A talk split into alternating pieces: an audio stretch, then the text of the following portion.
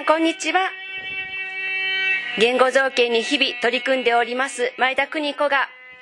京都の幸見玉スタジオよりお送りする番組聞こえるかなです。さてさて、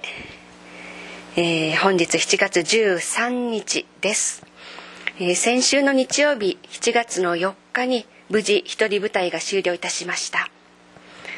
えー、来てくださった方々本当にありがとうございました、えー、新見南吉の「牛をつないだ椿の木」というお話をさせていただきました。うん。これを練習したかったのはねちょっと事情があったんですよ。これね新見南吉のこのお話はあの一人の男の人が小さなことだけれども自分でえー、決意したことを最後までやり遂げるっていうお話なんですね。でこの話がしたかったのはねこれからの時代を生きていくためにはとにかくね自分が決めたそのことを守ってやり続けていくという意志がすごく大切だなって思ったんですよ。多分この意志というものが育まれなければ私たちこれからずっと流されていくことになるなそういうふうに思ってたんですね。でこのお話をしながら自分の意思をなんとか固めたい。そういう気持ちでずっとお稽古を2ヶ月ほどしていました。うんおそらく明治時代などは激動の時代だったからきっとその前も激動の時代はずっと続いてたのかもしれないんですけれども一人一人の人が「俺はこれをやるんだ」と決めてそしてコツコツとやり遂げていったんだろうっていうふうに思うんです、えー、今いろんな、えーえーと、高田露伴の五重の塔とかちょっと頭をかすめましたけれども一人の人がこれをやると決めて最後までやるということのその美しさ、えー、それをね物語っていうのはねつくづくと描いてくれるなと思いながら日々感動しながらお稽古してました。やっぱりね自分の意思というものがあって初めて周りが動き、えー、いろんな方々もしくは神々のサポートを受け入れることができる。で自分に用意ができていなければねそれを受け取ることもできないんだろうなっていうふうに思うんです。えー、舞台が7月4日にあったのですけれども前日の7月3日皆さんご存知でした？よねきっと。あの大雨が降っていまして熱海の方でも土石流が流れ出てました、えー、いろいろあのネット見てますとね土石流の発生した流域の尾根筋は広範囲で削り取られていてメガソーラーがあの設置されていた。で一本の谷筋全体を連動するような他の部分の地滑りとか液状化があってあのようなあの土石流が発生したということでした。私も昔あの小田原とかあのそして現在は伊豆の方でねお世話になっていますので年間何週間か。なのでとてもこう切実さを感じたんですね。でそうやっていろいろと見ていきますとあちらこちらで実はメガソーラーが乱立している。っていうことに遅まきながら気づきました。確かに自分の地元は田舎なのであの近くでも畑の真ん中にね突然こう建てられていていて「へえこんなところでね」って畑にまで電力を通すのか嫌だなっていうふうには思ってたんですけれども。うん。あの隣の町でもメガソーラーのあの設置所があるみたいで設置予定所があるようで地元の人が反対運動しているんだっていう話を、えっと、昨日教えてくださいました。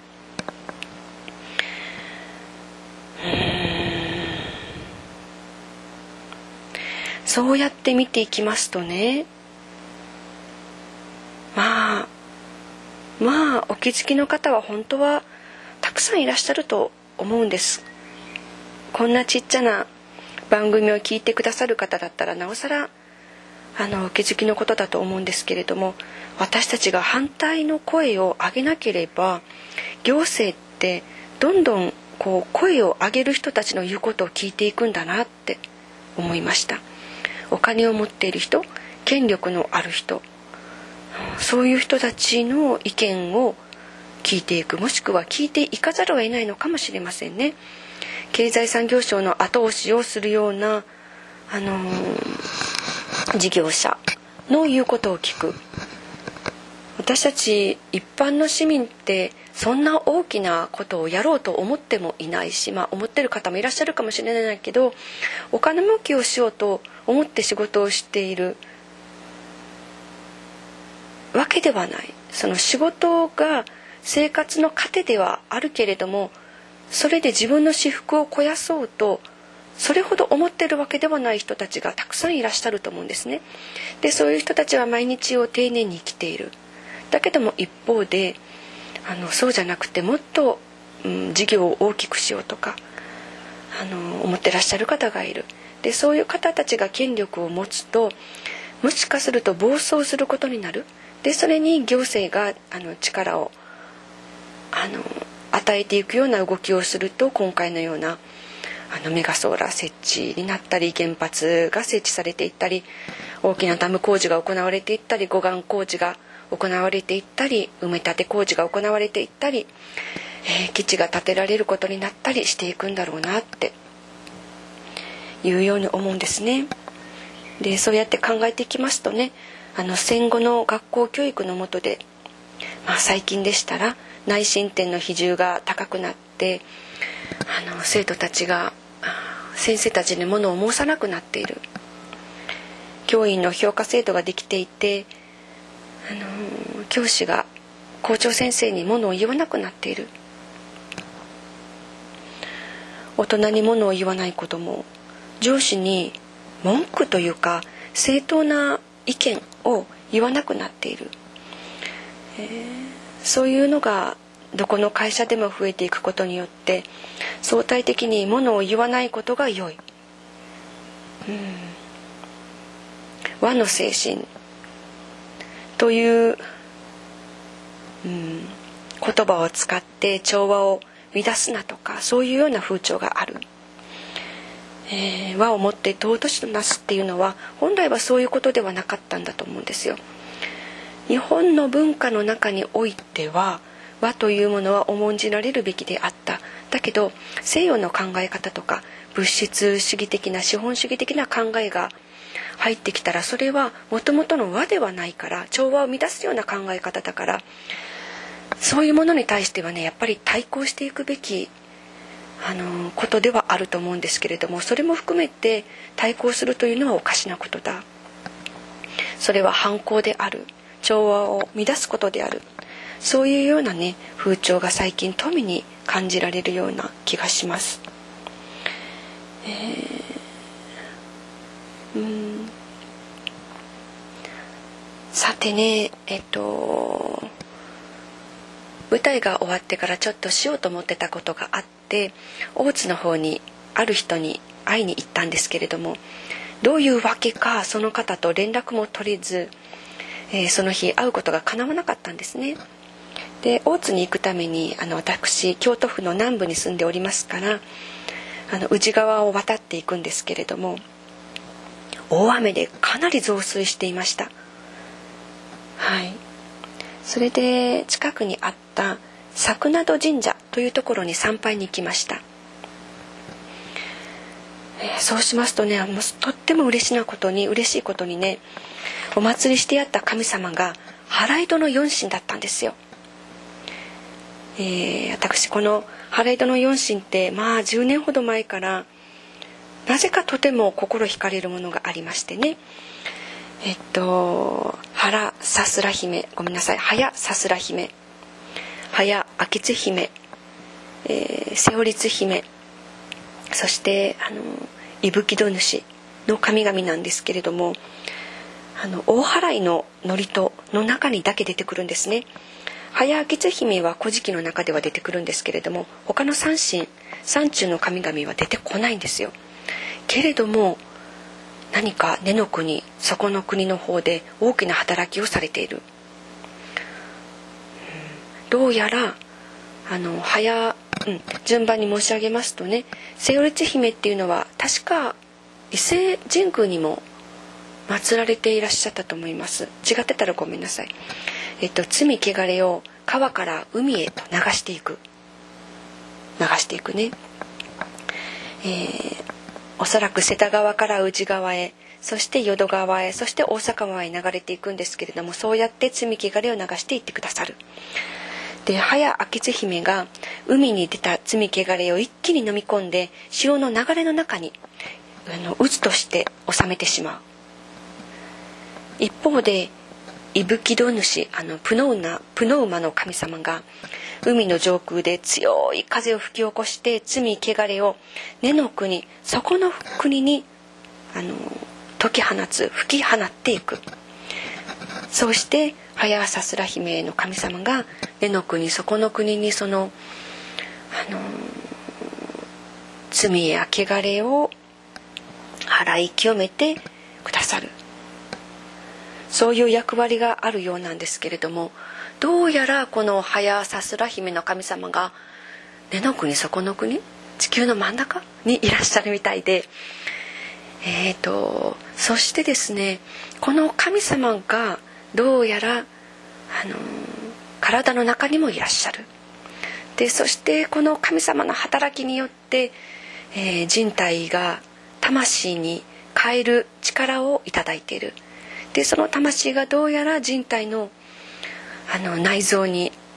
あるチャクラに働きかけている。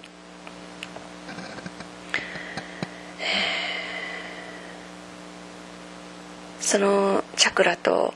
腎臓と惑星とそれぞれ働きがねあるようでそういうことをちょっと聞いてから非常に親近感を覚えてましてね、えー、この原井戸の四神に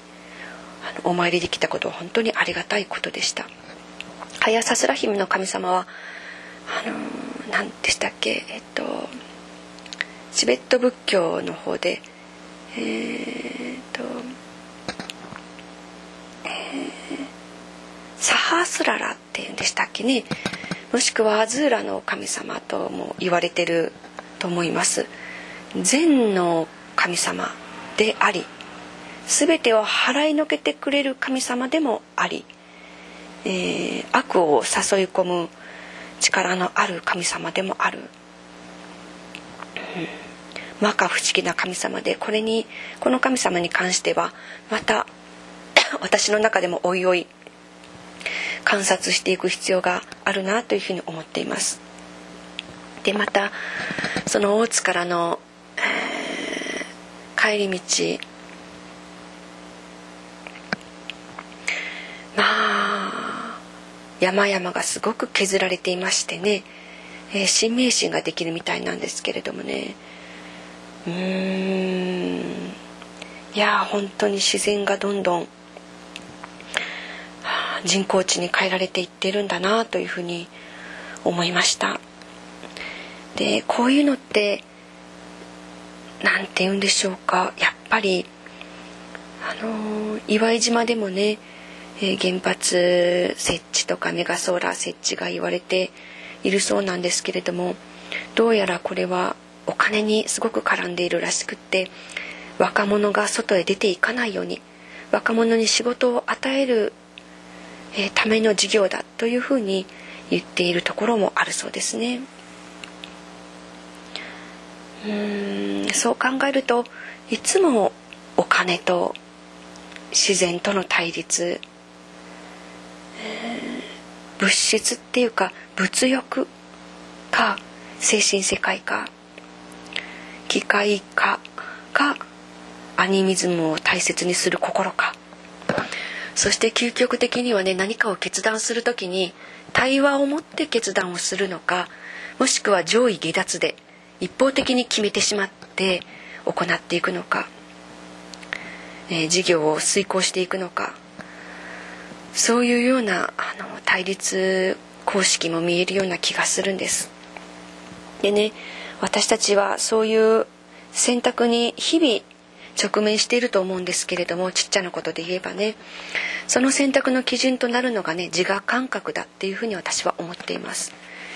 あのシュタイナーが十二感覚論を、えーと、提唱というのが感覚を12に分けていてその最後に来るのが自我感覚なんですけれどもねこの感覚ははっきり言ってしまえば精神的な目覚めの感覚だというふうに思っています。えー、私たち人と対話しながらもしくはいろいろなあの情報を聞きながらねこれを受け入れるのか突き放すのかそういう感覚を常々持っているんですけれどもその感覚のことを自我感覚と言います。えーまあ、私これを元にしているのが人知学講座「魂の扉十二感覚」という本なんですねアルバート・ズスマンさんが書かれています。えー、この自我感覚内的な感覚が弱いと人の言葉を鵜呑みにしたり宣伝に操られやすくなる。またこの感覚が過剰だと闇雲に自分の意見や確信を人に押し付けがちになる。で前者のこう人の言葉を鵜呑みにしたり、えー、まあ、いろんなコマーシャルとかに操られてしまうっていうのは自分の自我が侮辱されている襲われていることであり自分がこう一方的に人に意見を押し付けようとしたり、えーと、絶対これが正しいんですよって正義の押し付けをしたりするっていうのは他人の自我をあの襲っている侮辱しているということになるそういうふうにね著者のアルバート・ズスマンさんはおっしゃってます。でつくづく思うんですけれども言語造形っていうのはこの自我感覚を育てているのではないかというふうに思います言語造形って決してあの表現を極めているだけではなくてどちらかといえば話の背後にある著者もしくは話者の存在とか本心を聞き聞き続けていこうとする芸術のことだと思うんですね。確かに言語造形って言ったら音韻であるとかリズムであるとか呼吸そして歩き方。これが本当に肝心なんです。舞台の上では絶対に呼吸が第一ですね。息を吸って言葉をいただいてその言葉を出していく。その大きな循環を持って初めて、え、舞台が成り立つ。そして一つ一つの言葉を大切にしていく。っていうことも要素ではあるんです。だけれども究極的なところではお話を書いたその著者との対話。例えばこの間の一人芝居の新見南吉のお話であれば新見南吉との対話。それから登場人物と自分との対話、えー、その存在の登場人物の存在。それからこの登場人物が本当に本心でこの言葉を言っているのか。そういうのをずっと聞き続けている。そういう訓練をしていると思うんですね。そしてできれば可能であればその芸術を日常生活においても、えー、行っていきたい。日常生活でもそうであろうとする。そういう期間を養うための行為。それが言語造形における芸術的行為だと私は思うんです、えー、日々お稽古をしながらね、えー、そういうことを思っています。でまた私の場合ですけれども私の場合ですけれどもお稽古をしなければねなんとねそういう感覚が、えー、生まれないっていうかねそうじゃなくって自分の我欲をね人との対話の中で行ってしまうんですよ。ついついマスクなんかしんときって言っちゃうんですよね人に対して。ワクチン打ったら危ないやんかって。でもこれっていうのはね自分の強すぎる自我を相手に押し付けてる行為だと私は思うんです。究極的に言えばね。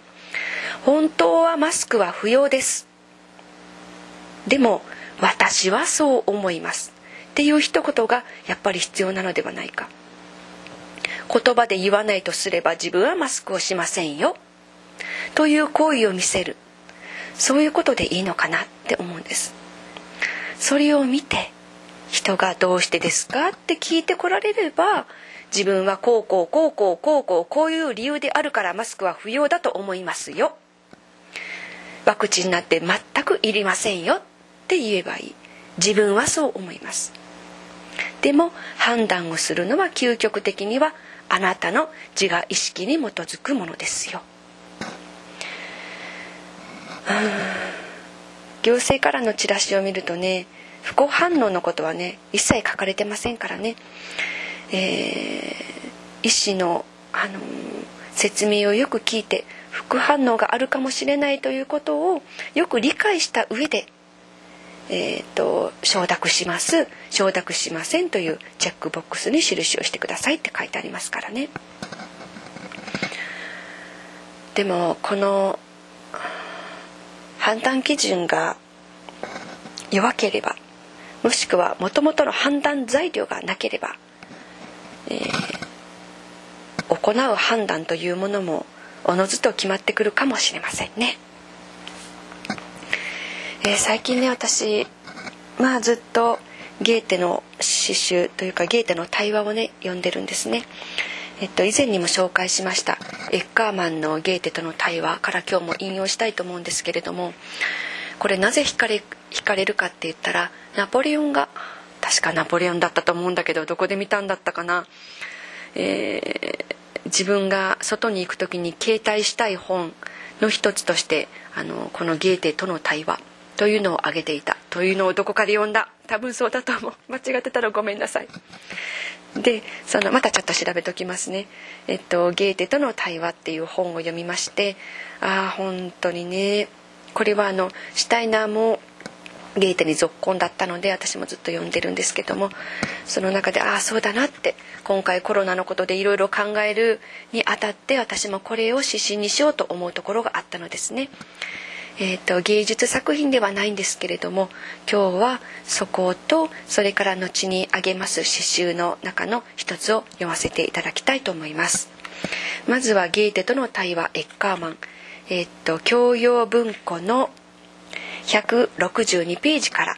えー、と4行ほど引用させていただきたいと思います。あるものを自分で得たかそれとも他の人から得たか自分一人で活動するかそれとも他の人を通じて活動するかといったことどもは要するに皆愚問である肝心なことはそれを貫徹するだけの大きな意志と腕と粘り強さを持つことだ。それ以外のことは全てどうでもいいのである。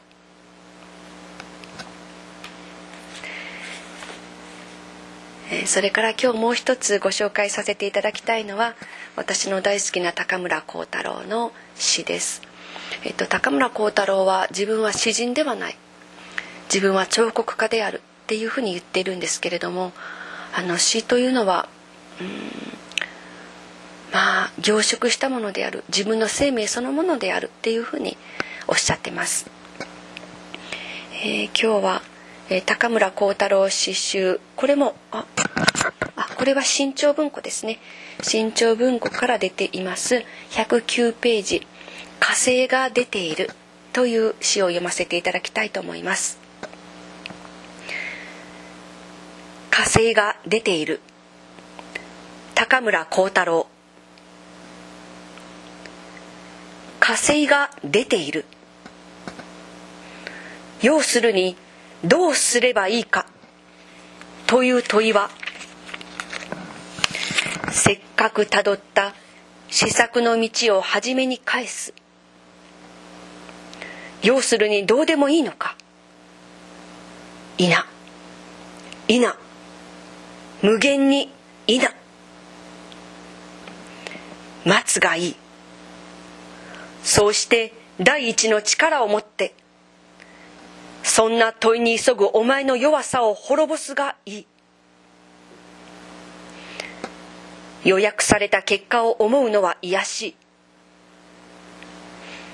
正しい原因に生きること。それのみが清い。お前の心をさらに揺さぶり返すためにはもう一度高く頭を上げてこの寝静まった暗い駒込台の真上に光るあの大きな真っ赤な星を見るがいい。火星が出ている。木枯らしがサイカチの実をカラカラ鳴らす。犬が盛って享保する。落ち葉を踏んで藪を出れば崖。火星が出ている。俺は知らない。人間が何をせねばならないかを。俺は知らない。人間が何を得ようとすべきかを。俺は思う。人間が天然の一辺でありうること。を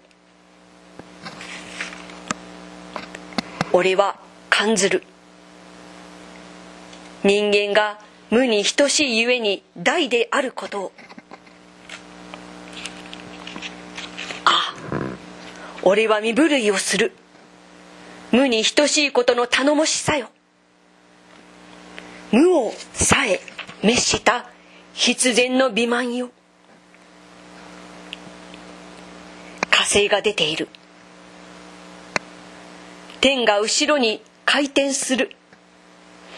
無数の遠い世界が昇ってくる。俺はもう昔の詩人のように天使の瞬きをその中に見ない。俺はただ聞く。深い。エーテルの波のようなものを。そうしてただ。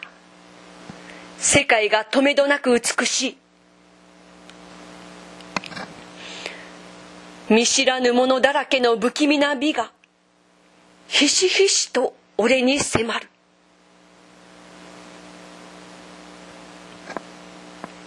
火星が出ている。